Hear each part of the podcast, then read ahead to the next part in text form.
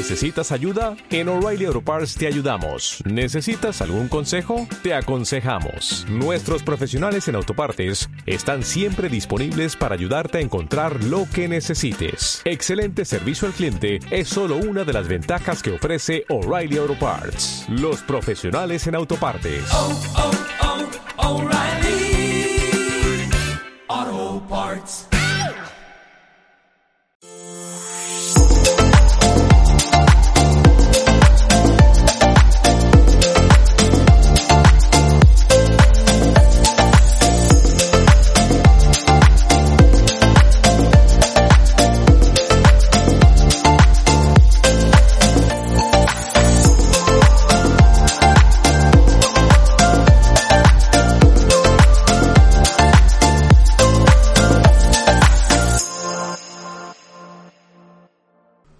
Todos y bienvenidos a Me gusta leer y ver la tele, el programa en el que podéis escuchar reseñas y análisis menos que más concienzudos de libros, películas y series. Soy Mario Alba y como ya os habréis podido imaginar, me gusta leer y ver la tele. Hoy vamos a hablar de dos series de televisión completamente diferentes, eh, pero que, que me gustan mucho, cada una por sus razones particulares. La primera es una serie nueva de este año que se llama Upload y que es una serie original de Amazon Prime. Si tenéis, eh, si estáis suscritos a Amazon Prime, pues podéis ver los 10 episodios de esta serie. Y sinceramente yo os recomiendo que lo hagáis ya. De hecho, no deberíais estar escuchando este programa, no deberíais estar perdiendo el tiempo escuchando este programa cuando podríais ver esta serie tan estupenda. Eh, que, que vamos, eh, voy, a, voy a hablaros aquí un poco, ¿no? De, de qué va, pero ya, ya os digo que tenéis que verla.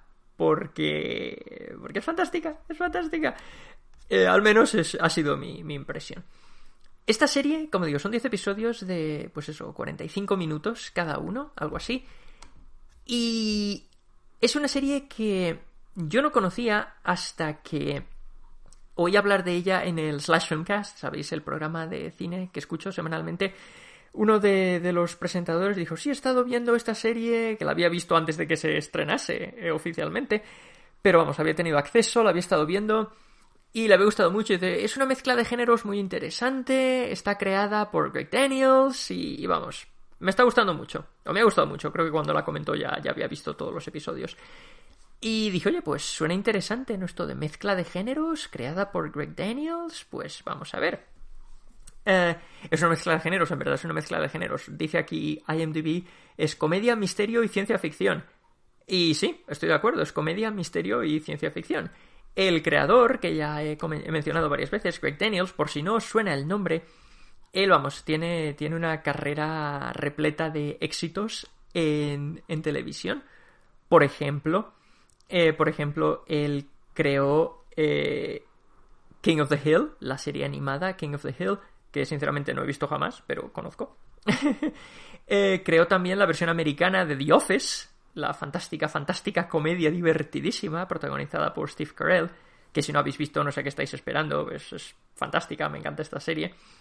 Creó también otra comedia que me parece sensacional, Parks and Recreation, la serie protagonizada por Amy Poehler, que es también brillante, divertidísima, fantástica, si no habéis visto tenéis que ver, si os queréis reír a mandíbula batiente, tenéis que verla. Y ha creado también recientemente, eh, creo que todavía no se han estrenado, se estrena este año, eh, Space Force, la, otra serie, creo que está también protagonizada por Steve Carell, ¿no? Eh, que está, me imagino, que está basada o inspirada, ¿no? Por este, esta ridícula idea de, del ridículo fantoche que, que ensucia la Casa Blanca eh, en la actualidad, de, crear una, una, una, nueva un nuevo brazo de, del ejército que se dedique no sé que se dedique no sé a qué a patrullar el espacio a, a, vigilar el no lo sé ya os he dicho ya os he dicho que es ridículo pero pero bueno Space Force Space Force es, es la, la nueva serie de Greg Daniels protagonizada y co-creada por, por Steve Carell. Y debo decir que le tengo bastantes ganas porque me encanta Steve Carell y me encantan las comedias de Greg Daniels Entonces, como digo, era bastante fácil, ¿no? Cuando, en cuanto escuché que la serie estaba creada por, por Greg Daniels, fue bastante fácil decir, decirle a mi esposa, oye, ¿te apetece que le echemos un vistazo a esta serie nueva? A ver qué tal. Y dijo, bueno, venga, va. Y... Y madre mía, madre mía, ¡Qué triunfo! ¡Qué triunfo! ¡Qué gran serie! ¡Qué gran serie! Me lo he pasado en grande viendo esta serie. Eh, tanto a mí como a mi esposa eh, nos ha encantado. De hecho, de hecho, ya os digo que, que sin duda va a acabar entre mis 10 favoritas del año porque, porque, porque es fantástica. Yo os he dicho que, duraba tres cuartos de hora, pero los episodios son más cortos. El primer episodio es un poco más largo, pero los otros duran media hora. Eh, y se aprovecha al máximo. Cada, minuto de, metraje se aprovecha al máximo. Pero bueno, eh, dejad que os cuente un poco de qué va la cosa y quiénes son los actores y, tal. Eh, la serie transcurre en un futuro cercano y en ella conocemos al protagonista, un chico que se llama Nathan, Nathan Brown, que está interpretado, curiosamente, está interpretado por Robbie Amell, que, que si recordáis, eh, hace unos cuantos episodios, en el episodio 240, en, en, mayo, cuando hablamos de Code 8, Código 8, la película que vino Nacho al programa a comentar conmigo, película de Netflix, uh, dije, yo este chico no lo conozco de nada, tal Robbie Amell, me recuerda un poco a Tom Cruise, y Nacho dijo, estás loco, y dije, sí, ya bueno, cuéntame algo que no sepa. Este Robbie Amell, a quien yo no conocía de nada cuando lo vi en, Code 8, la película, resulta que es el protagonista de esta serie. Entonces, claro, cuando lo vi aparecer dije, hombre, pues este es el chico, este es el hermano de Tom Cruise que, aparecía en, Código 8. Eh, pero no lo es, no es el hermano, pero sí que es el mismo actor, Robbie Amell. Entonces, como digo, él interpreta a un chico que se llama Nathan Brown, que en el, bueno, el primer episodio, como digo, lo conocemos, pues es un chico, pues guapo, simpático, inteligente, está trabajando con un amigo suyo en, una, en un proyecto eh, para un, programa informático que, que va a tener pues gran repercusión, no sabemos muy bien lo que es, eh, conocemos a su madre, conocemos a su novia, una chica que se llama Ingrid, eh, interpretada por Allegra Edwards, y conocemos a su sobrina, en fin, lo conocemos, pues, pues tiene una vida, tiene una vida bastante envidiable, debo decir, ¿no? Y entonces, eh, en este primer episodio, desafortunadamente, en un momento en el que él está desplazándose de un lugar a otro con su coche automático, estos coches que se conducen solos, porque ya os he dicho que estamos en el futuro cercano, entonces él va ahí sentado en el coche, tal cual, en, su, coche automático, eh, tiene un accidente y se muere. Se muere. Y entonces dices, bueno, pues hasta aquí ha durado el protagonista, ¿no? Hasta, hasta aquí ha llegado el protagonista de la serie, qué lástima. Pero bueno, entonces eh, lo que pasa es que su, su conciencia, su conciencia, su personalidad es como, como el título de la serie indica, upload, ¿no? Pues es, eh, por si no lo sabéis, me imagino que en estos, en este, en la actualidad en la que todo el mundo utiliza internet, o bueno, si estáis escuchando este podcast probablemente sepáis el inglés suficiente para saber lo que significa upload, eh, que es pues eso, cuando subes algo a internet, una subida a internet. Pues básicamente lo que hacen es eso, en este, en este futuro cercano, cuando mueres, no tienes por qué morir. Eh, tu cuerpo físico sí, muere, pero si te lo puedes permitir, eh, tu, conciencia, tu consciencia, tu personalidad, tus recuerdos, eh, lo que te hace a ti tú, excepto por tu cuerpo, pues te, te, lo suben a un servidor donde vas a poder vivir eternamente. Y entonces, claro, aquí, aquí ya empezamos, aquí ya empezamos con, con los problemas, ¿no? Con las diferencias de clase y las diferencias económicas. Porque primero, si no tienes pasta para permitirte esto, pues te mueres y ya está. Y tu, personalidad no se va a subir a ningún servidor. Pero si tienes el dinero suficiente como para permitirte este servicio, pues entonces habrá que ver también a qué, qué, proveedor contratas, ¿no? Porque no todos los proveedores son iguales. Y están los, los más baratillos, los que solo te ofrecen 2 gigas, 2 gigas al mes. y, me río porque me estoy, recordando cómo se, cómo se muestra esto en la serie. Y luego están los, eh, más caros, ¿no? Entonces, bueno, realmente eh, Nathan no tiene mucho dinero y está, él confía en, en, que este programa en el que está trabajando con su amigo le reporte beneficios económicos para ayudar a su familia, ¿no? Porque su madre tampoco tiene mucho dinero. Pero su novia, su novia que por cierto no le cae bien a nadie, y, con razón, eso es, es, una desagradable, pero vamos, es súper antipática. Eh, eh, pues ella sí que tiene un montón de pasta, ella sí que se lo puede permitir. Y entonces lo que hace es comprarle a su, a su novio Nathan el, vamos, el, el proveedor, el proveedor post-mortem más, más caro y de más lujo que imaginarse pueda, ¿no? Y entonces, eh, entonces es un sitio, bueno, se llama Horizon, pero da igual cómo se llame. El caso es que es un sitio, como digo, de todo lujo. Entonces, entonces Nathan se despierta en una cama enorme, en una habitación muy, muy agradable, en un hotel de lujo que tiene, vamos, tiene allí, vamos, eh, prados y jardines y césped por todas partes, tenemos las montañas en la distancia, es, vamos, es un paraíso, es un paraíso, ¿no? Y entonces cuando él se despierta dice, pero ¿qué, qué, me ha pasado? Yo estaba muerto.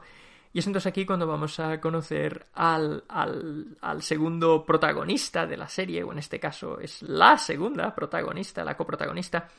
Es una chica que se llama Nora, Nora Anthony, que está interpretada por Andy Allo.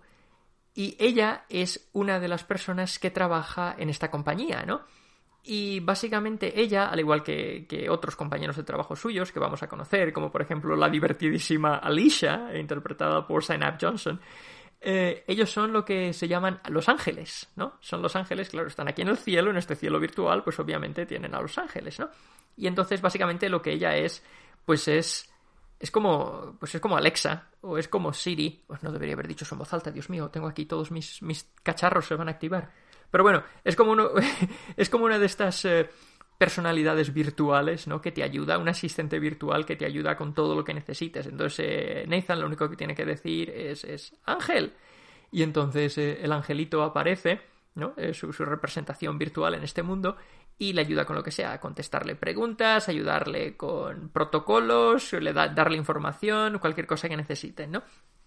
Pero claro, la diferencia entre estos ángeles y los dispositivos virtuales, que no voy a decir otra vez en voz alta por si acaso activo mi teléfono o mi Kindle, eh, es que estas personas son estos personajes son estas estas inteligencias artificiales son inteligencias reales no que, que están interactuando con, con, los clientes a través de su micrófono su interfaz su, su teclado su, su no sé cómo se dice esto en español, pero bueno, la, parte este, el ratón este táctil, no, sé cómo se dice, lo siento.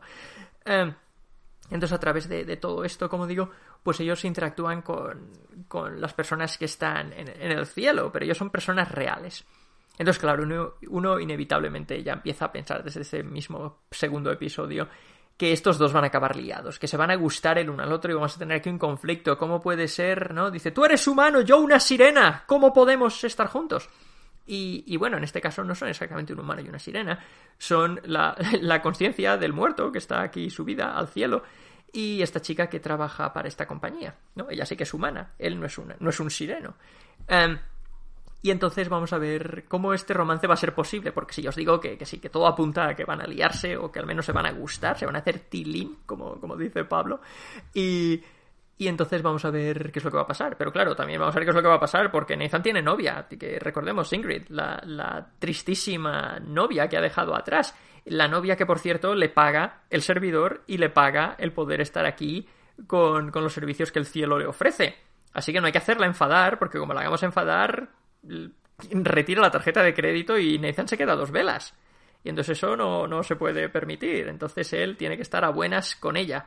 Y ya os digo que es bastante difícil estar a buenas con ella, porque es una malcriada, es una desagradable, es una controladora y es bastante bastante desagradable, ya lo he dicho. No quiero, no quiero decir más porque no quiero destripar nada, pero es bastante desagradable. Y la vamos a ver interactuar con la familia de, de Nathan cuando él ya está muerto vamos a ver cómo se las gasta. La vamos a ver interactuar con su propia familia, cómo se relaciona con ellos y vamos a comprender un poco por qué es como es. Pero esto no excusa su comportamiento.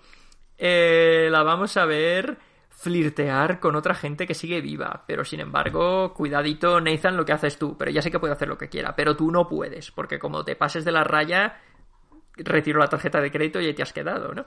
Bueno, entonces, la acción va a transcurrir tanto en el mundo, la acción de la serie, va a transcurrir tanto en el mundo virtual como en el mundo real, ¿no? Entonces, en el mundo real vamos a ver a Ingrid, vamos a ver a la familia que Nathan ha dejado atrás, Y vamos a ver a Nora, porque Nora tiene también sus propios problemas, no os penséis. Ella está, está muy sola, está tratando de encontrar algún, chico con, el que, con el que salir.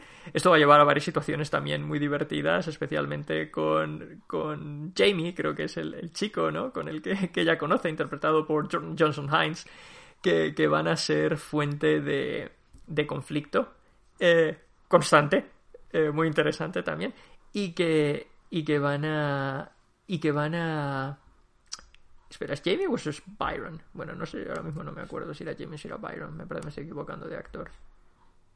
Eh, sí, creo que era Byron, el personaje de Matt Ward. Eh, lo siento. y, y entonces, eh, como digo, va a ser una fuente constante de conflicto. Vamos a conocer también a su padre, Dave, interpretado por Chris Williams. Y claro, él él está, él está enfermo y ella está tratando de convencerlo, está tratando de convencerlo para que, para que firme el contrato, para que cuando muera pueda, pueda subirse su, personalidad al servidor, ¿no? Para que así realmente no muera y pueda ella seguir teniendo relación con el padre. Pero él dice, ya, pero es que cuando tu madre murió, ella no, no se le salvó la personalidad en el servidor, entonces ella está muerta, muerta de verdad y me espera a mí en el cielo porque él es creyente. Eh, me en el cielo, entonces ¿qué pasa? No puedo dejarla esperando eternamente. Pero claro, la pobre Nora dice ya, pero es que yo no quiero perderos a los dos, o sea, ya la perdí a ella, no te quiero perder a ti también. Pero Dave dice ya, pero yo quiero reunirme con mi esposa porque yo creo que ella está en el cielo esperándome. En el cielo, iba a decir de verdad. en el cielo cristiano, quiero decir. Eh, esperándome, no en el cielo virtual que ha, que ha creado tu compañía, le dice a, a, la hija. Bueno, entonces esto va a ser también una fuente de, de tensión constante y que además introduce también temas, eh, uno de los temas interesantes ¿no? de la serie, que es eso, qué es lo que pasa realmente con nosotros, con los humanos cuando morimos, eh, tanto si, si, eres creyente en cualquier tipo de religión, como si no. Eh, ¿Dónde va nuestra alma? ¿Qué es el alma? ¿Existe? ¿Se puede, se puede capturar en un, en un montón de, de bits y datos y paquetes de información y aparecer aquí en, este, en esta realidad virtual y ser tú tal cual? ¿Sigues siendo tú mismo eres una copia de ti mismo? No eres tú mismo en absoluto, eres solamente una recreación sin ningún tipo de, valor moral. Y, como digo, es, un tema interesante, ¿no? Que, se explora en la serie y que cada uno puede tener sus, opiniones y sus reacciones al, respecto, ¿no? Eh, y después, como digo, esto es lo que, lo que sucede en el mundo real. Vamos a ver también Nora, la relación que ella tiene ya no solo con sus compañeros de trabajo, sino con su jefa, que madre mía, su jefa, déjatela ir, menuda también, menuda tía más insoportable. Y después vamos a ver dentro del mundo virtual, como digo, qué es lo que está pasando con Nathan, cómo se está ajustando a su nueva vida y, y cómo va a conocer pues a otros, eh, otros personajes otras personas cuya conciencia está también aquí, pues subida, ¿no? A este servidor. Uno de ellos, este es, un personaje ni siquiera secundario, aparece un par de veces y ya está. Pero es un personaje que se llama David Choke, que está interpretado por William B. Davis, el fumador, el fumador de Expediente X, Cigarette Smoking Man, el personaje de, de The X-Files, Expediente X, aparece aquí como finado difunto en, este servidor y es un tipo, vamos, podrido de dinero que se pasa el tiempo, la vida jugando al golf, o bueno, la muerte, o la vida después de la muerte en este servidor jugando al golf. Y es, es, el, es el fumador de Expediente X. Eh, me, hizo, vamos, me, hizo mucha ilusión verlo, porque no suelo verlo en muchas cosas, la verdad, pero ya sabéis que Expediente X es probablemente mi serie favorita de todos los tiempos. Y entonces me, gustó mucho ver aquí al, al, fumador en este, en este papel, que, no me lo esperaba en absoluto, ¿no? Bueno, eh, como digo, vamos a ver aquí la vida de Nathan, vamos a, vamos a conocer a, a Luke, el personaje interpretado por Kevin Bigley, que es otro, otro que está aquí en este, en este cielo virtual que se va a convertir en su mejor amigo, va a tener varias aventuras con él. Y sobre todo vamos a ver también la relación que tiene Nathan con la inteligencia artificial o con los programas que, que, ayudan a que, a que el cielo funcione, ¿no? Por ejemplo, los, el recepcionista en el hotel, yo os he dicho es un hotel virtual, el recepcionista, eh, los cocineros, los camareros, los jardineros, cualquier, vamos, cualquier persona de la plantilla, ¿no? Eh, cualquier, cualquier trabajador que, que trabaje aquí en, en, este hotel, ¿no? Pues está, está pues, eso es parte de la inteligencia artificial, ¿no? De los programas automatizados que, que ayudan a que todo funcione correctamente. Pero físicamente están todos encarnados por el mismo tipo, ¿no? Un tipo pelirrojo que está interpretado por Owen Daniels y que en cada momento tienen que interpretar un papel distinto. Si es el cocinero, si es el recepcionista, si es el botones, si es el tipo en el ascensor, si es el jardinero. Y es una risa porque siempre es insoportable. Siempre es insoportable y Nathan lo odia. y es divertidísimo. La relación que tienen ellos dos es eh, divertidísima. Y lo que también es divertidísimo es ver cómo, cómo está diseñado, cómo se nos muestra este mundo virtual en el que vive Nathan. Porque, vamos, aquí Amazon se ha gastado la pasta, ¿eh?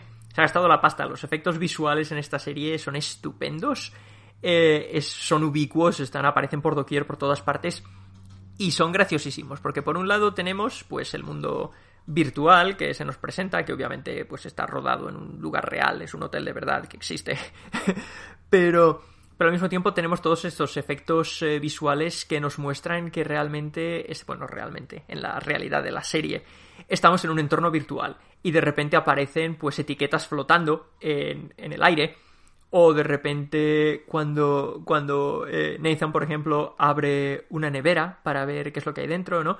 Pues de repente aparecen los precios sobre los, los objetos que ve, sobre las botellas o sobre las comidas, sobre lo que sea. Entonces él tiene que ir moviendo, ¿no? Tiene que, como si estuviese con el teléfono móvil, tiene que ir pasando con el dedo hacia izquierda o hacia la derecha, ¿no? Tiene que ir barriendo para ir pasando y ver las distintas opciones.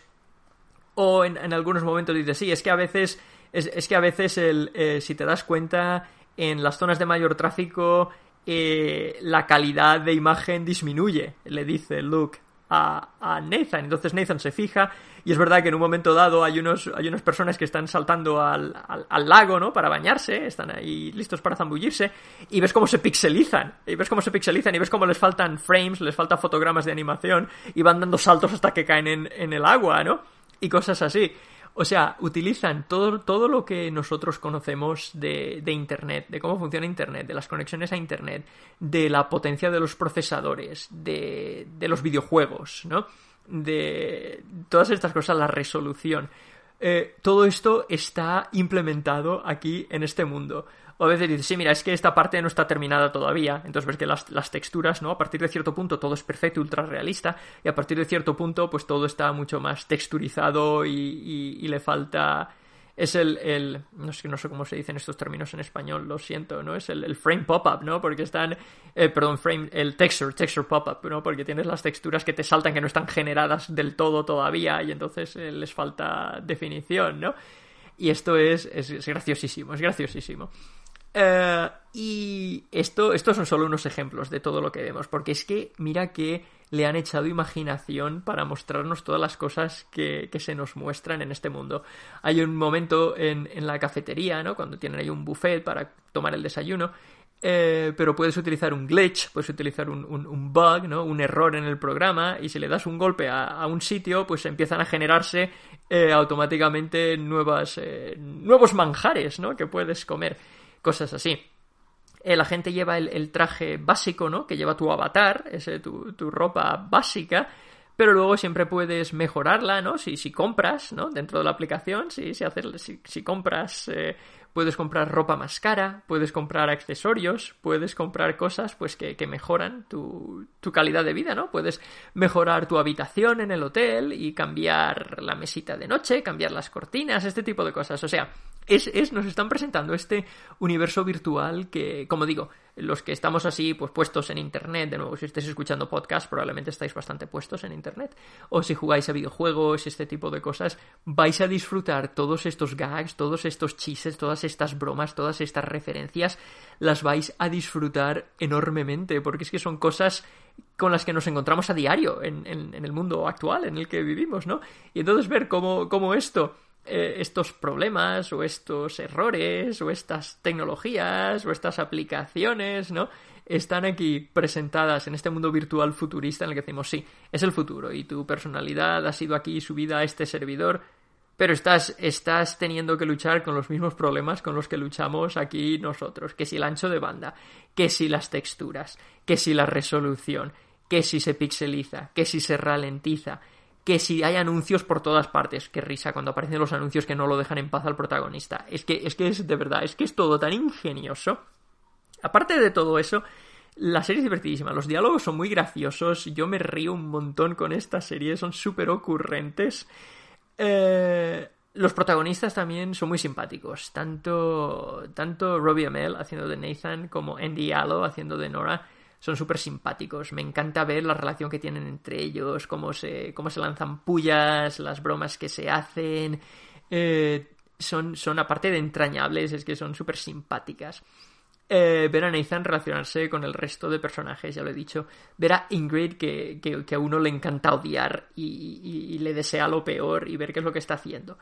Eh, entonces es, básicamente una comedia, es básicamente una comedia, pero con grandes elementos, por supuesto, grandes dosis de ciencia ficción. Y además tenemos el misterio que esto no lo he mencionado todavía, tenemos el misterio de la muerte de Nathan, porque aunque digo que muere en un accidente de coche, desde, desde el principio queda claro que este accidente, este accidente ha sido un poco raro y estos coches no tienen este tipo de accidentes. Y entonces, ¿qué es lo que ha pasado? Y lo que, lo que ha pasado, lo que ha pasado, no os lo voy a decir, pero vamos a conocer a otro protagonista, pero no es protagonista, quiere decir a otro personaje de la serie, Fran, Fran Booth, interpretada por Elizabeth Bowen, que es la prima, creo que es prima de Nathan, y que va a decir, aquí hay gato encerrado, yo voy a investigar qué es lo que pasó realmente. Y entonces ella va a empezar a investigar eh, las circunstancias ¿no? Eh, que rodearon la muerte de Nathan, y no solo ella, sino que la misma Nora, eh, según va pues hablando con Nathan y tal, pues él también, bueno, le dice que es que hay algunas partes de su memoria, ¿no? Algunos recuerdos a los que él no puede acceder. Y Nora dice, sí, sí, eso es muy raro y es verdad que yo cuando estuve aquí construyendo tu avatar y tal y estuve preparándote para, para subirte al servidor, vi que había unos, eh, algunos archivos que estaban dañados. Y claro, eso es muy raro, eso no suele pasar. Ella tiene un software, tiene un, tiene un programa que ayuda a restaurar memorias dañadas, ¿no? Y entonces ella logra ver algunas. Pero hay otras que siguen, que, desaparecen. Y entonces dice, uy, aquí, aquí, de nuevo, aquí hay gato encerrado. Yo voy a ver qué es lo que pasó. Entonces vamos a tener también este elemento de misterio en la serie, ¿no? De, de descubrir eh, si esto no fue un accidente, y ya os digo yo que no fue un accidente, ¿quién es responsable de la muerte de Nathan? ¿Y por qué? ¿Qué es lo que pasó? Entonces, como digo, tenemos aquí esta mezcla de géneros, ¿no? Es predominantemente es una comedia, pero es obviamente una serie de ciencia ficción. Pero es también un misterio, ¿no? De quién, quién quería quitarse de en medio a Nathan. Eh, luego también tenemos, eh, tenemos componentes para adultos, porque hay un par de escenas de sexo en el que, o sea, vemos aquí explícitamente, vemos cuerpos desnudos en la cama, ¿no? Eh, ningún problema, no tengo ningún problema con esto, pero quiero decir, es algo que, que, que, uno no se esperaría de esta serie, ¿no? Y entonces, como digo, es una serie que mezcla todos, todos estos géneros eh, y, y que resulta, resulta el todo resultante, para mí es un producto muy fresco, original, eh, y me lo he pasado en grande. Eh, Robbie Amell, eh, que interpreta al protagonista Nathan Brown, me ha parecido muy carismático, me lo he pasado muy bien con él. Andy Allo me parece también súper carismática, me, encanta su personaje de Nora, la relación entre ambos. he mencionado antes a la compañera de trabajo de Nora, Alicia, interpretada por Up Johnson. Ojalá tuviese más protagonismo porque me muero de risa con ella cada vez que aparece. Luke es, también es un tío, es un granuja súper simpático. Eh, el que se convierte en el mejor amigo de Nathan en el mundo virtual. Eh, como digo, el reparto no tiene desperdicio, no tiene desperdicio. Y según se va explorando este mundo y según vamos viendo eh, las distintas cosas que, tiene que ofrecer este cielo virtual, según vemos a otros proveedores que de, de menos monta, según vemos, como digo, todo lo que está pasando y vamos descubriendo este mundo, eh, hay un episodio también en el que, en el que Nathan y Luke acompañan a un, a un chaval que, que, murió cuando era pequeño y entonces tiene su avatar, pues tiene el cuerpo de un niño de 8 años, pero lleva allí ya como, como 20 años metido, ¿no? Y entonces él dice, sí, tendré un cuerpo de niño, pero yo soy un adulto ya. Y entonces lo llevan a una parte, a la, a la, parte negra, ¿no? del dark web, ¿no? De la internet oscura, la internet profunda, para comprar aplicaciones ilegales. O sea, es, es de un ingenio, es de una inventiva, es de una imaginación que yo me lo he pasado en grande. Y encima me he reído un montón, me han gustado los personajes y de verdad que no puedo esperar, no puedo esperar a ver la siguiente temporada, porque me dice aquí IMDb que sí que va a haber una segunda temporada como mínimo. y me muero de ganas de que la estrenen, porque ya os digo que es, es, una de mis series favoritas. Con solamente una temporada se ha convertido en una de mis series favoritas de la actualidad. Así que si todavía no la habéis visto, os, os urjo, os insto, os, os, ruego que le echéis un vistazo. Eh, con que veáis el primer episodio creo que tendréis suficiente, creo que sabréis si os va a gustar o no, pero os recomiendo que la veáis, espero que os guste de verdad, porque a mí me ha encantado, me ha, me ha capturado la imaginación y quiero que todo el mundo la vea, porque es fantástica. A mi esposa también le ha parecido sensacional. Así que ambos, ella y yo, os recomendamos que le echéis un vistazo, porque creo que no os vais a arrepentir en absoluto. Si os queréis reír, os lo queréis pasar bien, queréis ver algo original, echadle un vistazo a esta serie. Este upload es, es fenomenal, es fenomenal. Y es que Greg Daniels es que no puede hacer nada mal, es un genio de la comedia. Así que eh, lo dejo aquí. Si ya la habéis visto, decidme qué os ha parecido. Si la veis, siguiendo mi recomendación, volved y decidme cuáles han sido vuestras impresiones. Sabéis que siempre estoy encantado de que me mandéis mensajes. Eh, y vamos a dejarlo aquí y pasamos ahora a hablar de nuestra segunda serie del programa, que como ya he dicho antes es Killing Eve. Eh, si recordáis, ya os he hablado de las dos primeras temporadas de, esta serie en distintos episodios a lo largo de, los dos años anteriores. Es una serie que me gusta mucho, especialmente la primera temporada, y entonces tanto mi esposa como yo teníamos muchas ganas de que llegase esta tercera temporada. En cuanto se estrenó, pues nos la, nos la vimos entera y me lo he pasado muy bien, me ha gustado mucho también. Sin embargo, voy a decir que, que, creo que no me ha gustado tanto como las dos anteriores. Me... No sé si es que la serie está empezando a repetirse un poco, o si soy yo el que está empezando a cansarse un poco ya de, la historia, de la, de la serie. Pero pese a que me ha gustado mucho, me lo he pasado muy bien y sin ninguna duda os recomiendo que la veáis. Si no la habéis empezado, empezad por la primera temporada, obviamente. Eh, como digo, no, no me ha atrapado tanto como esperaba que me fuese a atrapar. Y, entonces, pues, pues he quedado, he quedado un pelín decepcionado, pero de nuevo, no porque la serie no sea estupenda, que lo es, sino tal vez por mis expectativas, ¿no? A, la hora de, enfrentarme a esta tercera temporada. Eh, después de lo que vimos, ¿no? Después de ver cómo terminaba la segunda temporada, pues, eh, pues uno esperaba, pues es un conflicto brutal, ¿no? Entre las dos protagonistas, los personajes de Jodie Comer y de Sandra Oh o sea, eh, Villanelle, que es el personaje de Jodie Comer, y Eve, que es el personaje titular, ¿no? El personaje interpretado por Sandra Oh. Para los que no sepáis absolutamente nada de la serie, así sin destriparos mucho, básicamente Villanelle, el personaje de Jodie Comer, es un eh, es una es una asesina a sueldo y entonces se dedica pues a, matar a gente por todo el mundo, ¿no? Y Eve Polastri pues es un agente eh, del gobierno que está tratando de pararle los pies. Ese, ese es el planteamiento súper básico, pero si habéis visto las dos primeras temporadas sabéis que esta serie de típico no tiene nada.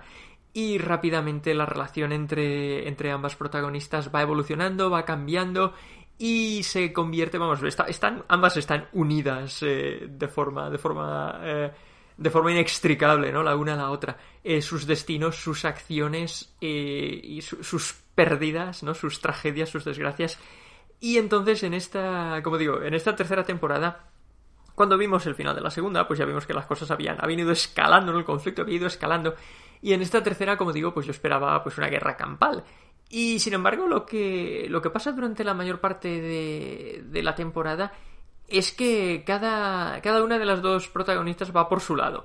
Por un lado tenemos a Eve, que se ha marchado de esta agencia de inteligencia, no sé si era el MI6 donde trabajaba, no estoy seguro, creo que sí.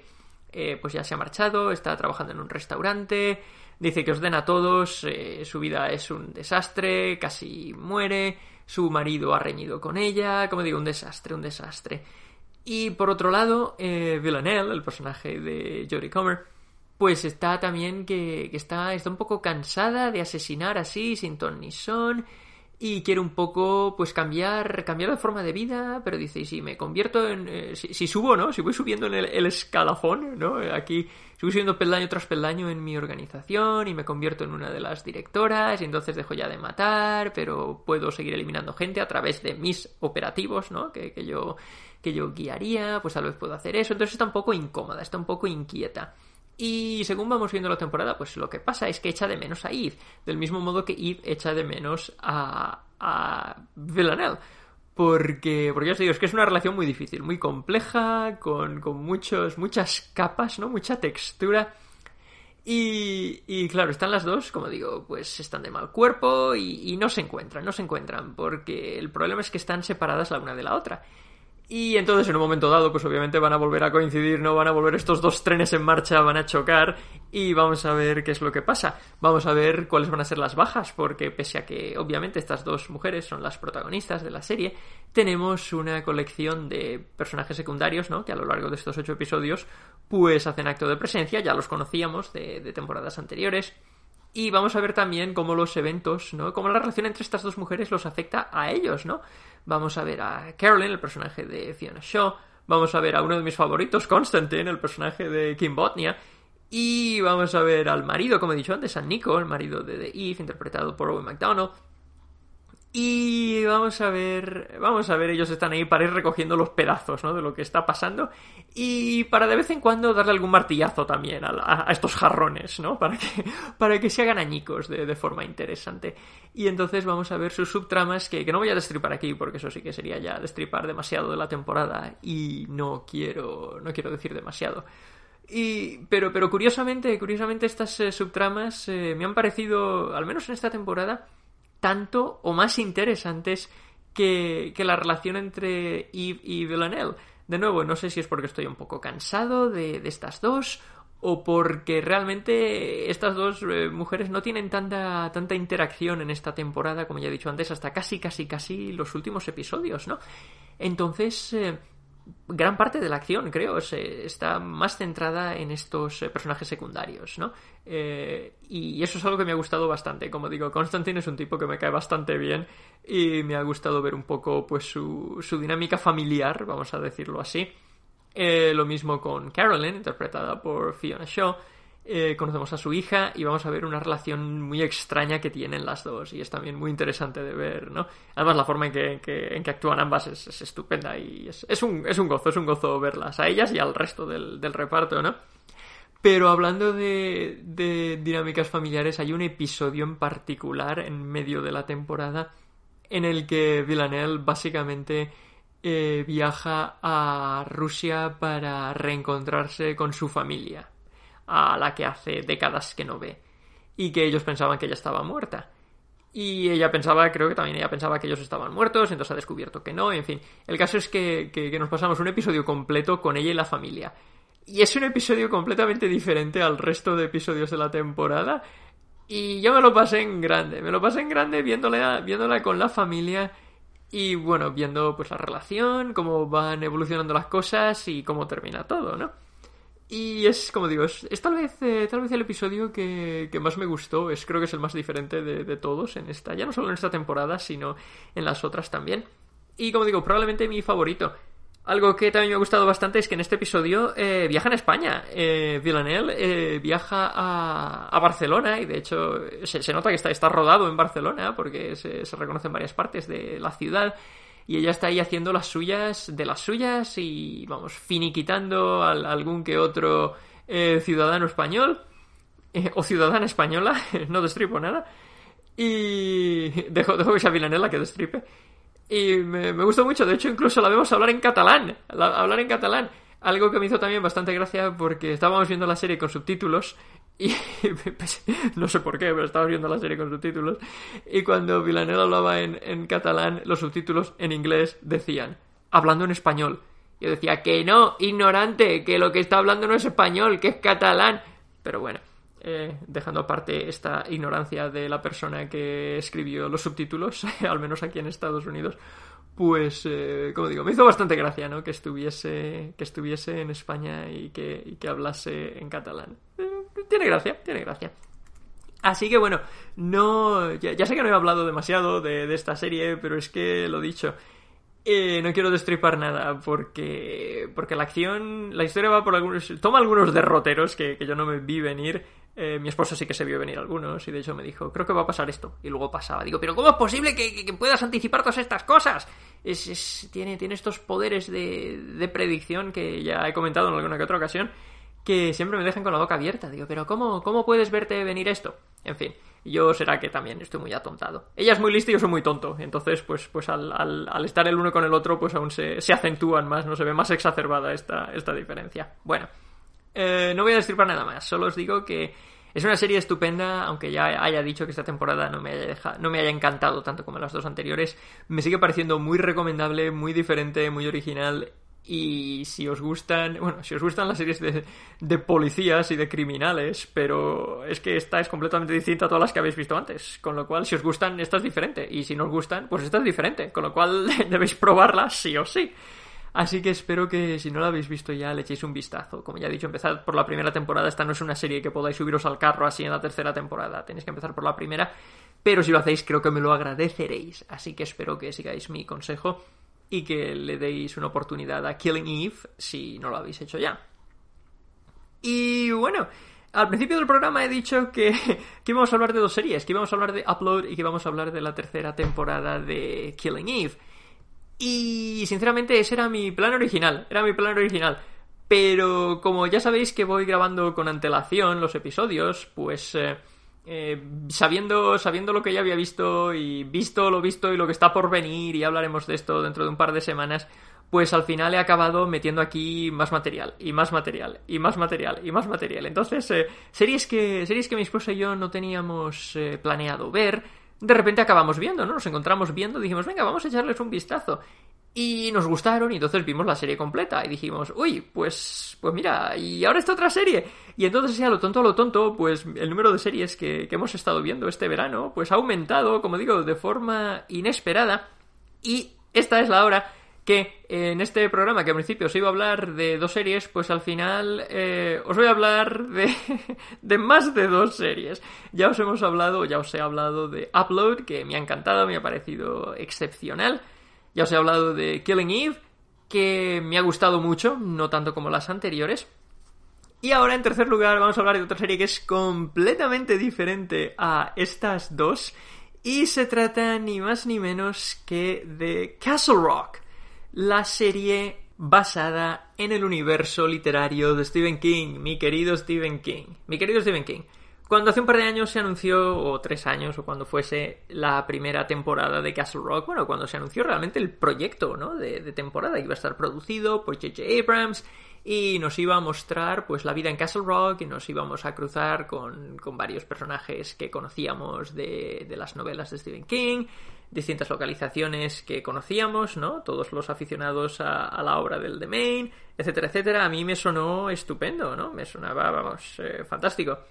Y de hecho, no sé si recordaréis que mi esposa y yo empezamos a ver la primera temporada. ¿Esto cuándo fue? Fue en 2018, creo que es cuando fue, ¿no? Y. Y empezó, empezó, en mi opinión, empezó muy bien, pero luego yo fui, fui bueno, yo y mi esposa, los dos, fuimos perdiendo el interés, la serie se volvió, a, a, mi, a mi parecer, bastante aburrida, no me apetecía seguir y, y, jamás la terminamos. Creo que nos dejamos uno o dos episodios por, por ver y dijimos, nah, lo siento, pero no, no eh, nos habéis, abusado de, de, nuestra paciencia y nos habéis aburrido. Eh, esta no pareció ser la opinión general. En general, la, la, serie gustó bastante más de lo que me gustó a mí. Pero bueno, ya sabéis que, que, en muchas ocasiones me encuentro en la minoría. Pero no pasa nada. Como siempre digo, no estoy en posesión de la verdad absoluta. Estas son solamente mis impresiones y como mías que son, pues son personales e intransferibles. Y entonces esta primera temporada dije, meh, de hecho, tan tan me me quedé que cuando dijeron, oh, se estrena la segunda temporada, dije, ah, tengo cero interés en ver esta segunda temporada. Y mi esposa asintió, dijo, sí, sí, tienes razón, querido Mario. Eh, yo tampoco, no lo dijo así exactamente.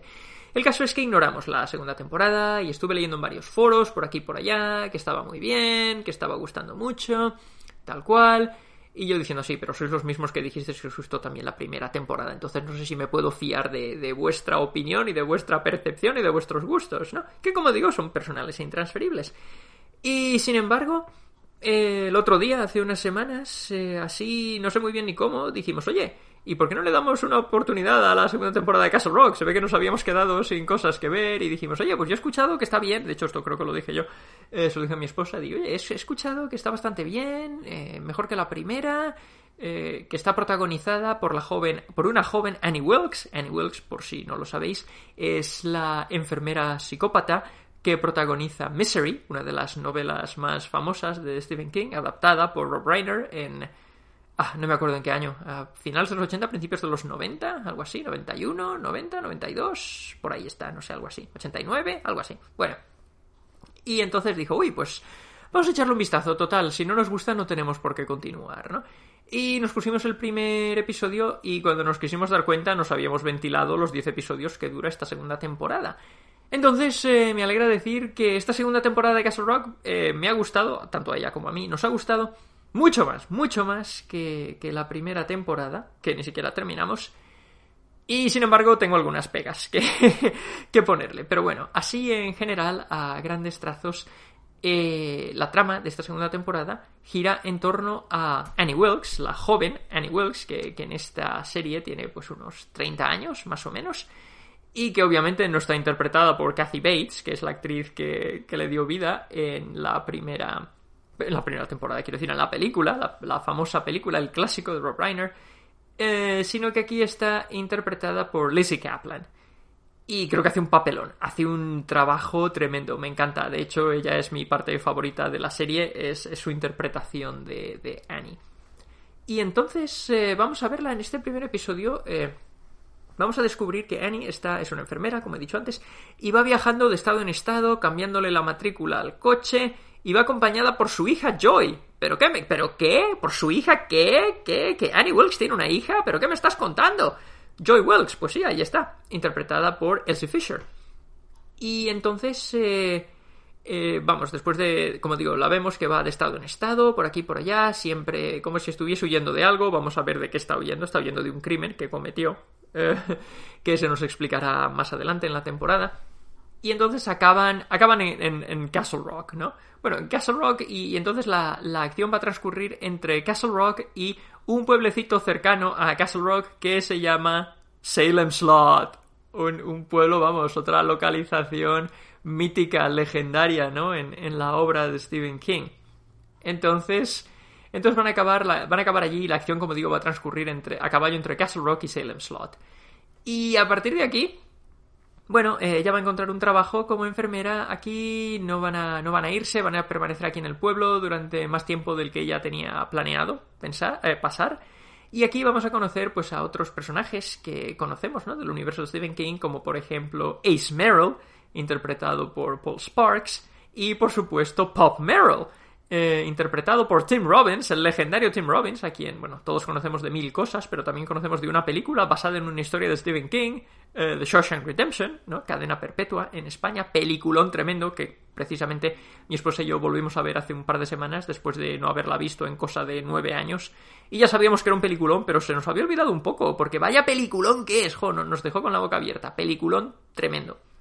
Eh, como digo, Tim Robbins interpreta a Pop Merrill, que tal vez recordéis que es el dueño y gerente de una tienda, ¿no? De, de, de cosas, de, de, un todo a 100 en, en, Castle Rock que se llama The Emporium Galorium, ¿no? Y que también hemos visto en varios, eh, en varios relatos de Stephen King y que de hecho en un momento dado en un episodio vemos a, lo vemos pues sacando una foto con una, con una cámara Polaroid que tiene allí en su tienda y entonces esto pues vamos nos, nos remite indefectiblemente al, al relato corto de Sundog, ¿no? Que cómo se ¿Cómo se llama en español? Creo que era el perro de la Polaroid, creo que es como se llama, el perro, el perro de la Polaroid, creo, es The Sundog.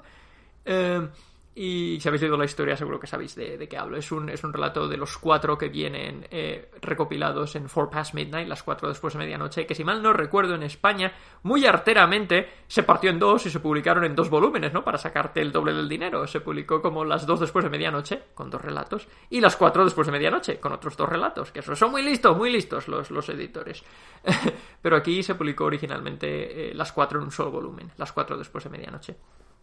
Eh, por cierto, en este, en este libro, eh, tres de los cuatro relatos han sido adaptados al cine, ¿no? Se, se adaptó.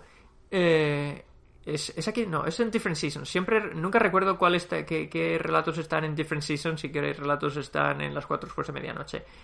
En las cuatro después de medianoche está eh, Secret Window, Ventana Secreta, ¿no? Que la película excelente, protagonizada por Johnny Depp.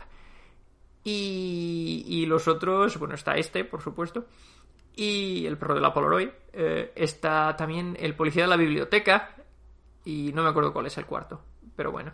Y si estaba pensando iba a decir otras, otros relatos que se han adaptado al, cine, pero eso es en, en, Different Seasons, en las distintas estaciones y que se han adaptado tres de los cuatro. Pero bueno, eh, que me lío. El caso es que sí, vamos a ver aquí un poco la vida en Castle Rock, en Salem Slot, con estos personajes que conocemos, referencias a la obra del autor, mola mucho, mola mucho. Pero lo que es realmente importante, la parte central de, la serie, ¿no? De, esta temporada, es la relación entre Annie y Joy, su hija. Y qué es lo que está pasando, qué es lo que ha pasado en el pasado, más importante, qué es lo que va a pasar en el futuro. Y entonces vamos a ir viendo este misterio desentrañarse, ¿no? Se nos va a ir revelando poco a poco. A mí me ha parecido estupendo, estupendo. Eh, pero, ya he dicho que tenía un par de pegas. Eh, pero lo que pasa es que eh, durante los primeros, creo que son cuatro episodios, cuatro episodios, cinco episodios, algo así, vemos, como digo, vemos la relación entre ambas, las vemos llegar a Castle Rock, las vemos relacionarse con la gente de aquí del pueblo, pero vemos sobre todo la relación entre ambas y el pasado, de qué están huyendo, qué es lo que ha pasado. y no digo nada más. Y esto resulta interesantísimo, intensísimo. Vemos a Annie que, bueno, se toma pastillas, se toma medicación, porque tiene ciertos desequilibrios psicológicos que ella misma comprende, no es consciente que tiene. Pero aún así la vemos, la vemos cometer actos de, violencia inaudita, sorprendente y además inesperada, chocante, que a, mí me dejaron con la boca abierta. porque la mayor parte del tiempo ella pues se comporta y está tratando, como digo, de, de ser normal, ¿no? Por su hija pero de vez en cuando no puede más y vamos, las defensas no se le bajan y, vamos, y acomete, como digo, un par de salvajadas que, que, yo me quedé con la boca abierta. Pero resulta todo interesantísimo e intensísimo. Sin embargo, después de estos eh, cuatro o cinco primeros episodios, eh, según van pasando más y más tiempo en Castle Rock, vamos viendo que hay una, hay una subtrama B en, en, esta temporada que es un, una, una secta de unos tipos que, que bueno, básicamente eh, se suicidaron ritualmente hace 400 años con el plan de volver a resucitar nuevos cuerpos 400 años después para poder conquistar el mundo. Así se explicó por qué no podían conquistar el mundo hace 400 años y tenían que morir y reencarnarse 400 años después para conquistar el mundo entonces.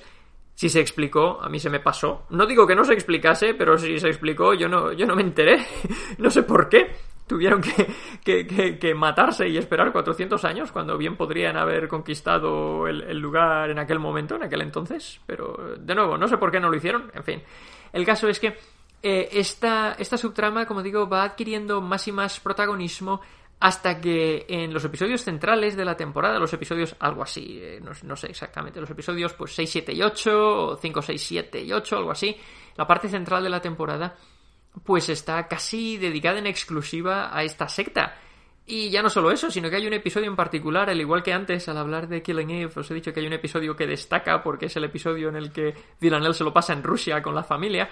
En esta temporada hay un episodio que transcurre completamente, o vamos, 90%, transcurre hace 400 años en el pasado, y entonces nos explican quién era toda esta gente, esta secta, quiénes eran los líderes, quién qué es lo que querían hacer, tal cual.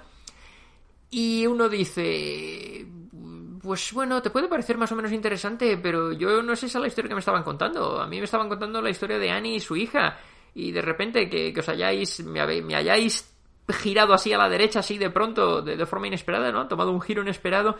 Y ya no solo eso, sino que me habéis abandonado la, la historia que me estabais contando de Annie y su hija. Os habéis empezado a concentrar en esta secta que a mí sinceramente no me interesaba demasiado y pero que bueno que, que, tampoco tampoco es carente de interés pero que uno dice pues bueno no sé no de nuevo no es lo que me estabais contando pero en fin voy a prestar atención pero es que luego un episodio entero dedicado a lo que pasó hacía 400 años que perfectamente bueno perfectamente no ya se nos había explicado que esta gente era formaba parte de una secta de hace 400 años que se está reencarnando. No necesitábamos 50 minutos de episodio viendo pues cómo vivían, la ropa que llevaban, cómo hablaban y estas cosas, ¿no? Al menos yo personalmente no lo necesitaba. Entonces, eh, lo, que, lo que pasó es eso, que, que, durante esta parte central de la temporada dije, uff, madre mía, voy a acabar, vamos a acabar abandonando la serie otra vez, al igual que hicimos con la primera temporada. ¿Va a ser esto lo que va a volver a pasar? Pero luego, afortunadamente, una vez se resolvió esta subtrama, que, que no digo cómo se resuelve, el, último episodio, los dos últimos episodios, creo que fueron los dos últimos, sí, eh, se vuelven a centrar en, en, Annie y su hija. Y entonces, de nuevo, me volvieron a parecer sensacionales, súper interesantes, y yo estaba interesadísimo. Entonces, claro, eh, la serie en general, como digo, esta temporada en general me ha gustado bastante, me lo he pasado muy bien. Pero, pero la habría disfrutado mucho más si esta subtrama B no hubiese estado ahí, porque luego una vez se resuelve y vemos lo que pasa en los últimos episodios, esta subtrama era completamente prescindible.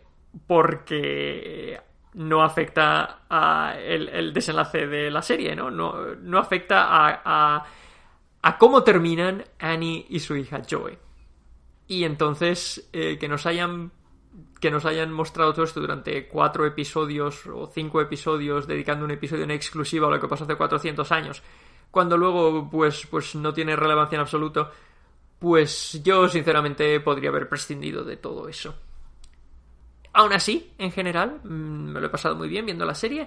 Eh, ya he dicho antes que Lizzie Kaplan, como una joven Annie Wilkes, hace un trabajo tremendo. Las conexiones que se establecen con el personaje que conocemos de, la novela o película son estupendas. Vemos cómo descubre a Paul Sheldon, el autor que es el, que escribe las novelas protagonizadas por Misery Chastain, que es la heroína de ficción con la que Annie Wilkes está obsesionada en Misery. Eh, vemos aquí cómo descubre, como digo, la obra del autor y entonces pues uno tiene esta sonrisa ¿no? en los labios diciendo, ah, así que así es como empezó tu obsesión con Paul Sheldon y Misery Chastain. Y sabemos cómo van a continuar luego las cosas porque hemos visto la película, o hemos leído la novela o hemos hecho ambas cosas. Entonces, Castle Rock, segunda temporada. Eh, me ha gustado mucho más que la primera, pero me habría gustado mucho más si esta subtrama de la secta se lo hubiesen ahorrado. si hubiesen quedado hace 400 años y no me lo hubiesen contado. Así que... Así que nada, os la recomiendo. Sí, si os gustó la primera, probablemente esta os guste también. Y si no habéis visto la primera, pero os gusta Misery, porque habéis visto la película o habéis leído la novela, que sepáis que podéis ver esta segunda temporada sin tener que ver la primera. Son, son independientes, no hace falta ver los 10 episodios de la primera temporada para disfrutar esta segunda. Así que, oye, eso está bien, es como American Horror Story. Si empiezas a ver una temporada y no te gusta, pues siempre te queda la, esperanza de volver en la siguiente temporada, ¿no? Así que, nada, entretenida, entretenida. Y de nuevo, trabajazo de Lizzie Kaplan como Annie Wilkes. Bueno, Pasamos ahora a nuestra cuarta serie del programa, que ya os he dicho antes que no tenía preparado, eh, no tenía pensado eh, hablar de tantas series en este episodio, pero es que, de nuevo, eh, leí en varios foros y escuché en algún que otro podcast que esta serie era tan fantástica, tan fantástica, tan fantástica, que le dije a mi esposa, oye, ¿te apetece verla? Y, bueno, esto realmente es, es un eufemismo de lo que hice, porque la serie de la que os voy a hablar se titula The Great, la grande, o El Grande, aunque creo que es La Grande, The Great. Y es una serie que es una serie de ficción histórica. Está creada por Tony McNamara y al parecer está basada en su obra de teatro que desconocía por completo y que nunca he visto ni he leído. Está protagonizada por Ellie Fanning y por Nicholas Holt, si es así como se pronuncia. Eh, Fanning, por supuesto, la conocemos de un montón de cosas, es la, la hermana de Dakota Fanning, eh, y seguro que ha hecho otras cosas aparte de ser su hermana. Eh, Nicholas Holt es un chico que yo conocía de las películas de X-Men. Él hace de bestia en, las películas de X-Men, eh, de las más recientes, ¿no? Y, y entonces, como digo, a mí la ficción histórica me gusta. Pese a que en el programa no haya hablado mucho de, ficción histórica, es un género que me gusta bastante, tanto en novela como, como en serie de televisión. Pero yo sé al mismo tiempo que es un género que a mi esposa no le gusta. Eh, no le gusta. La ficción histórica no, no le atrae y ya está. No, no es un género que, le llame la atención. Y entonces, claro, como digo, cuando yo empecé a escuchar que esta serie que era fantástica, que estaba muy bien, que estaba muy bien, que mira que está muy bien, yo vi que era ficción histórica y dije, uff, este... Eh, Crystal no, va a querer verla. Eh, pero, pero le insistí le dije, oye, mira, que es que dicen, es que dicen, y esto es verdad, no me lo estaba yo inventando, sino que era verdad. Y es que dicen que sí, que es ficción histórica, que sí, que estamos en el siglo XVIII en, en, en, en Rusia, sí, eh, o, en, o, en, Prusia. y, y, sí, pero está la, la, bueno, la trama, la serie está hecha de forma muy moderna, está hecha de forma muy, bueno, pues, pues, pues actual, ¿no? Que, que no habla, la gente no habla de forma arcaica, que las actitudes de los personajes son actitudes modernas, del siglo XXI, son actitudes contemporáneas, ¿no? Es todo muy anacrónico. Eh, y entonces, eh, creo, creo, le dije yo a ella, Y todo esto era verdad, como digo, lo había estado yo leyendo. Entonces creo que te va a gustar, creo que te va a gustar. Al menos podíamos ver el primer episodio a ver qué pasa, ¿no? Y bueno, le insistí varias veces y al final me dijo, venga, pesado, vamos a ver esa serie que quieres ver tú, esa de, de, de, los rusos. Y entonces nos pusimos el primer episodio. Entonces es el primer episodio de 10 de esta serie, que como digo se llama The Great, que aquí en Estados Unidos se puede ver en Hulu. Y que... A mí me ha encantado, a mí me ha encantado y vimos el primer episodio y después de llevar nada, 10 minutos de episodio, 15 minutos de episodio, mi esposa se estaba tronchando. Mi esposa se estaba tronchando y yo la miraba así de reojo diciendo, sí, sí, sí, le está gustando, le está gustando, pero yo así sin decir nada. Y cuando por fin terminó el episodio le dije, bueno, ¿qué, te ha parecido? Dijo, me ha encantado, me ha encantado. Y entonces a partir de ahí nos ventilamos los otros nueve en, vamos, en, en, en unos días. Entonces, esta serie es una serie divertidísima, es una serie también super bestia.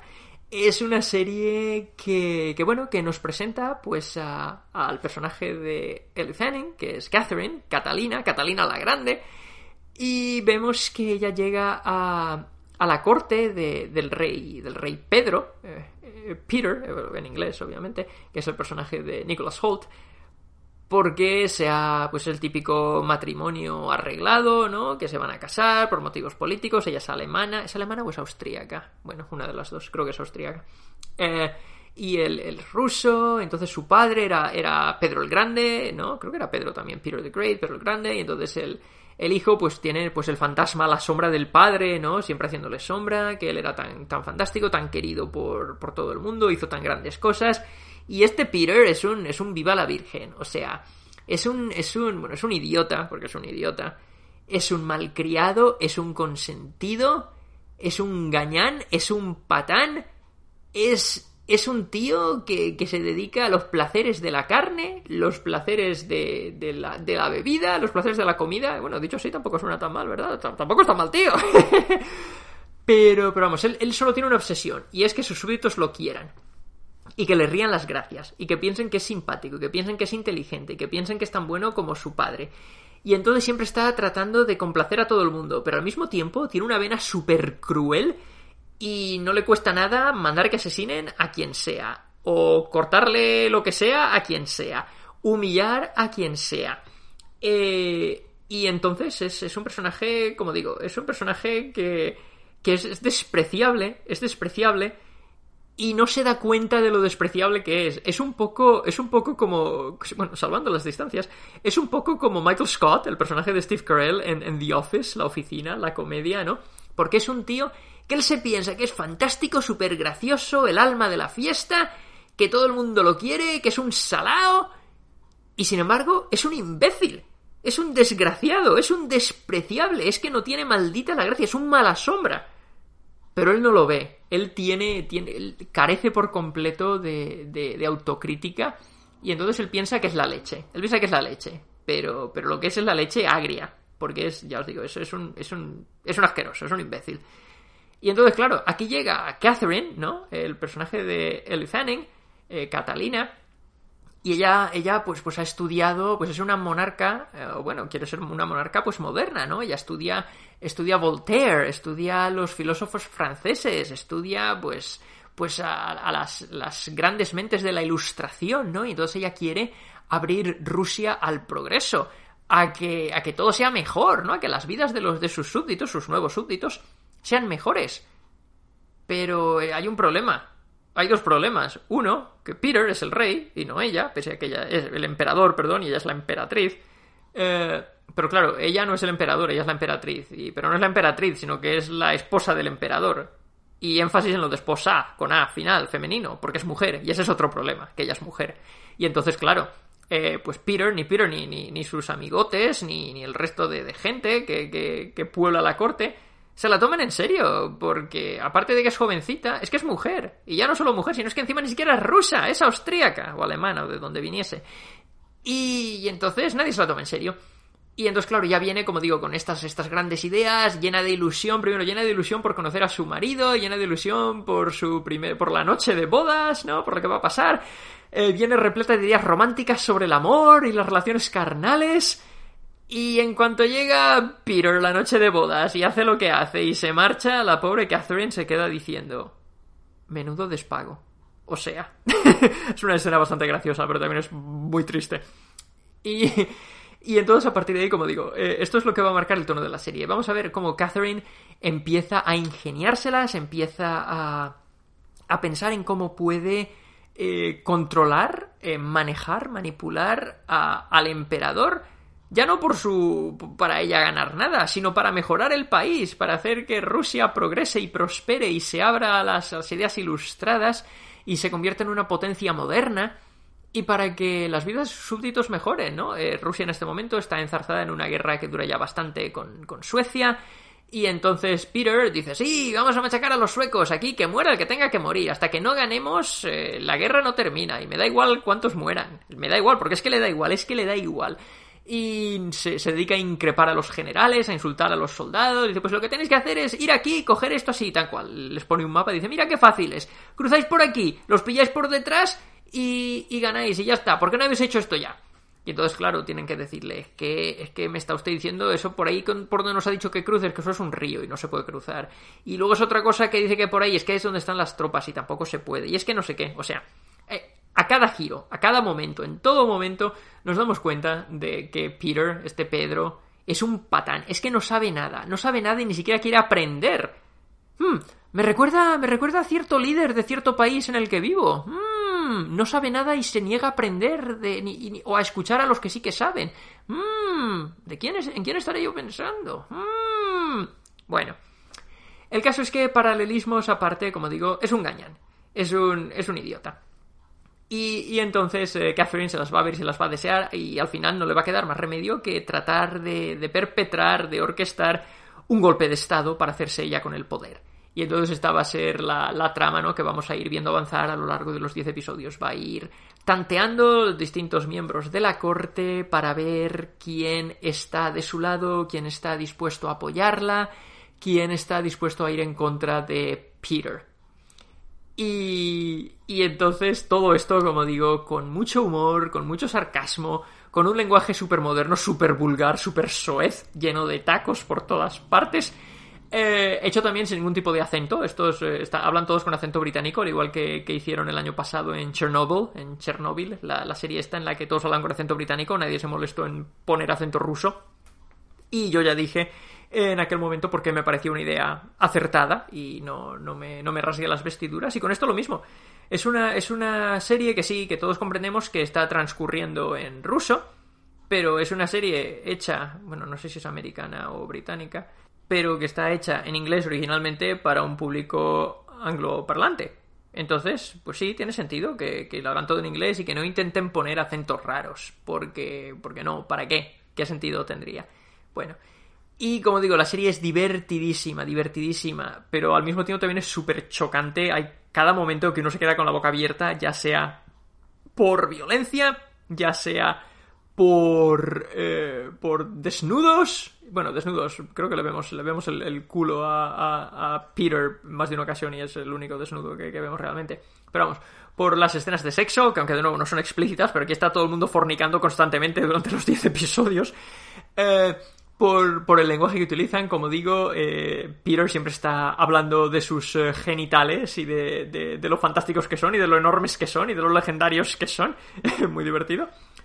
Y como digo, actos de violencia, eh, barbaridades que comete el emperador contra sus súbditos, contra sus enemigos, contra sus rivales, cómo abusa de su mejor amigo Gregor, un tipo que a mí me da mucha pena, pero que es un, es un calzonazos.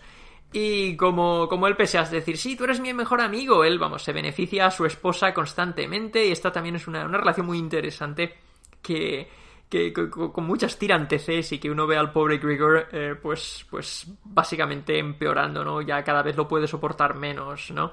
Y es, eh, es terrible, es terrible.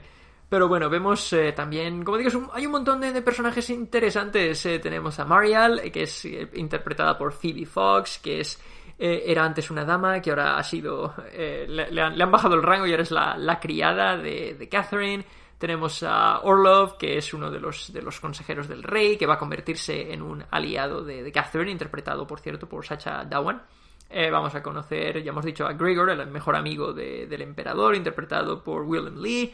Su esposa Georgina, la que el emperador se beneficia constantemente, interpretada por Charity Wakefield.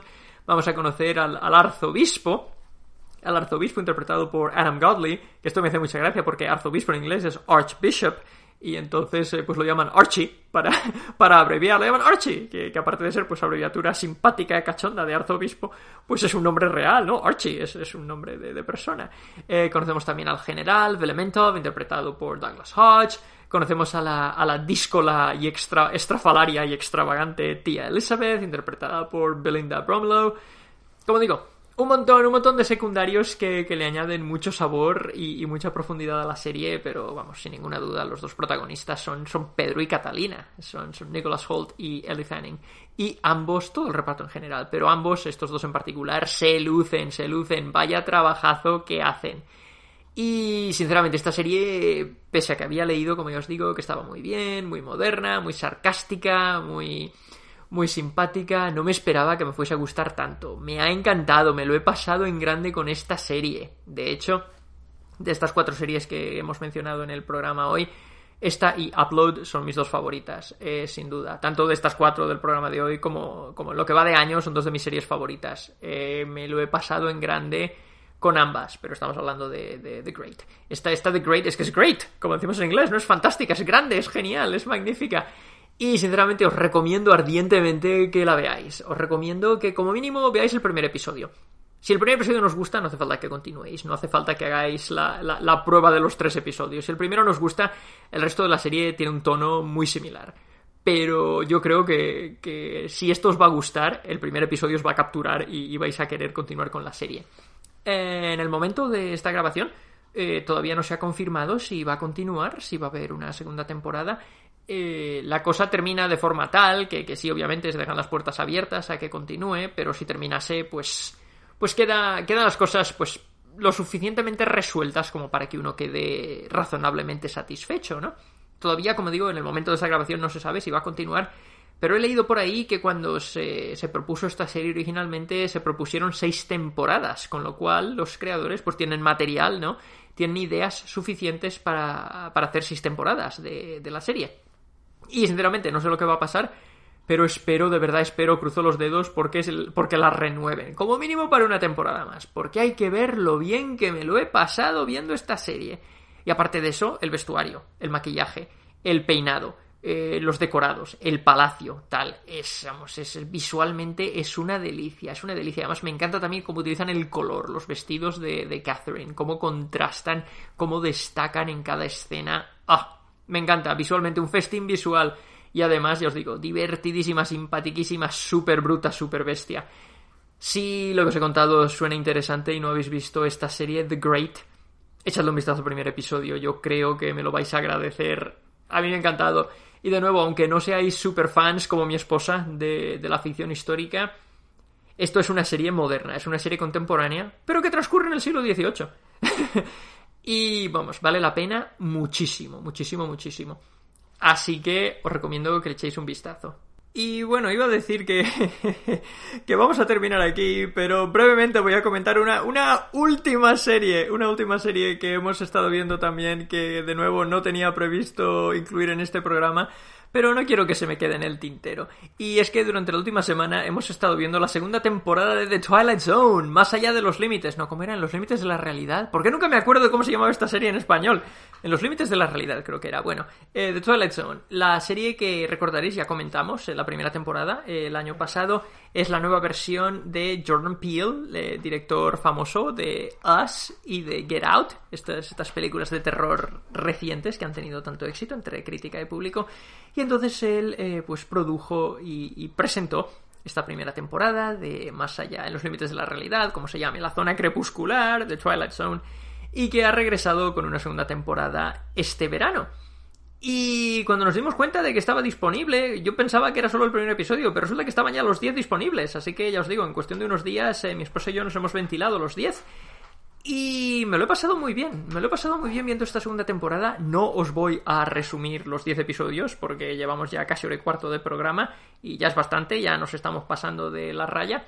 Pero sí que voy a decir que de esta antología sobrenatural de ciencia ficción y de fenómenos paranormales, eh, me han gustado todos, me han gustado los 10 episodios. Eh, no hay ninguno que diga, este os lo saltáis. si tuviese que escoger eh, mis favoritos, eh, probablemente serían eh, el episodio número 6. El episodio número 6, no, perdón. El episodio número 5, 5, Among the Untrodden, en el que vemos una, una, escuela, una escuela de, de, chicas, ¿no?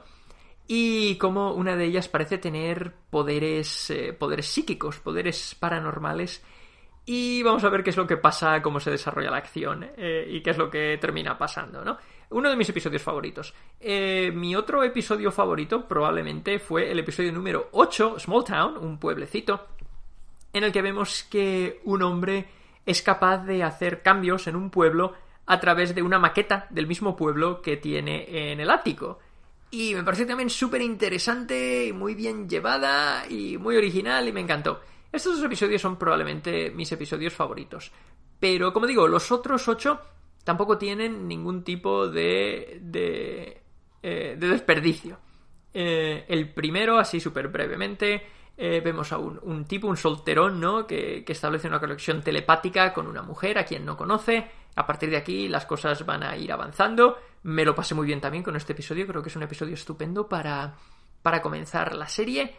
Eh, el siguiente, protagonizado por Morena Baccarin, o Baccarin, no sé cómo se pronuncia, eh, a quien conocemos de cosas como Firefly o la película Spy, fantástica comedia que ya sabéis que me encanta, en la que vemos un mundo virtual en el que nada es lo que parece, fue también un episodio que me gustó mucho. Eh, el, tercer, el tercer episodio tenemos también un planteamiento muy interesante eh, con, un, con un actor, ¿no? Con un actor que está teniendo ciertos problemas de solvencia y no se le ocurre otra cosa que atracar un banco. Y a partir de aquí la cosa se va a complicar como nos podríais imaginar. Eh, de forma también muy, muy inesperada, muy inesperada. El cuarto episodio es, un, es, un, es una advertencia sobre desear ser popular y ser famoso y tener éxito. Y fue un episodio que me gustó mucho también y que creo que, que transmite muy bien esta opresión y este agobio que sería estar rodeado de fans constantemente. El quinto ya dicho es el de la escuela de chicas que me encantó. El sexto eh, voy a resumirlo como hay un pulpo que quiere conquistar el mundo. y por supuesto tiene que ser un episodio estupendo si hay A pulpos y B que quieren conquistar el mundo. El séptimo episodio eh, protagonizado o coprotagonizado por Jenna Elfman, a quien hacía siglos que no veía en nada, eh, nos muestra a ella y a su marido y cómo una presencia inesperada eh, les cambia la vida, y voy a dejarlo ahí. Fue un episodio que me gustó mucho también, me, encantaron sobre todo las interpretaciones de, los tres protagonistas, me parecieron estupendas. Ya he dicho antes el octavo, con el pueblecito que se va cambiando a través de la maqueta. El noveno episodio, coprotagonizado por Topher Grace, es básicamente atrapado en el tiempo pero en el museo, creo que es el, ¿qué museo es? Creo que es el Metropolitan en Nueva York, creo. Y aunque este episodio me gustó también, está tan bien hecho que acabé odiándolo. Porque vemos al protagonista, Topher Grace, que está atrapado en el tiempo, como Bill Murray en la famosa película, y cómo empieza siendo muy simpático, pero cómo va, cómo termina, cómo termina, vamos, completamente enajenado, ¿no? Y creo que se, esta, esta transformación, esta evolución o involución está muy bien mostrada y muy bien llevada, pero precisamente como está tan bien mostrada, tan bien llevada y tan bien interpretada, acabé odiándolo. Pero muy interesante, muy interesante. Y el último episodio, el último episodio es, una farsa, eh, una farsa sobre, sobre una sátira, sobre básicamente lo que sería pues una invasión alienígena, ¿no? Eh, protagonizado, hablando de actrices a quien hacía siglos que no veía, protagonizada por Gretchen Moll. Y, que también me ha gustado bastante. Creo que tiene un tono un tanto distinto al resto, pero que hace, creo que se examina de forma muy interesante la naturaleza humana y cómo somos y el, consumismo que, que, nos consume, valga la redundancia, y cómo dejamos que nos dominen los impulsos por comprar y por el materialismo, ¿no? Cosas que queremos simplemente por, por tenerlas, aunque no sepamos ni lo que son ni para qué sirven. Entonces, como digo, 10 episodios muy diferentes los unos de los otros, eh, que tocan temas o que, con, planteamientos eh, que hemos visto en otras ocasiones, ¿no? Ya digo, pues invasión alienígena, mundo virtual, conexión telepática, poderes sobrenaturales, eh, atrapado en el tiempo. Quiero decir, no, hay muchos conceptos que me hayan resultado originales pero están todos muy bien llevados. Y como siempre digo, no tienes que hacer algo original necesariamente para que tu producto resulte estupendo. Entretenido, digno, muy bien hecho, muy bien llevado. Y oye, creo que esta segunda temporada me ha gustado bastante más que la primera. Así que os animo a que le echéis un vistazo, a las dos en general, pero esta segunda en particular. Y es lo bueno de las antologías, que puedes ver episodios que te llamen la atención sin tener que preocuparte de ponerte al día, ver lo que ha venido antes, o, tener que terminarla porque la has empezado. No, no. Os podéis poner uno de estos episodios independientes, duran entre media hora y 40 minutos, la, duración varía, y súper entretenidos. Así que altamente recomendable. Y ahora sí que ya de verdad termino, que ya os digo, este episodio no sabía que iba a poner al final y he acabado metiendo un montón de cosas pero espero que os haya parecido interesante. Vamos a terminar aquí, no sin antes, por supuesto, recordaros lo que nos espera la semana que viene. El lunes, en el episodio 255, vamos a hablar de El largo viaje a un pequeño planeta iracundo, una novela de ciencia ficción escrita por Becky Chambers.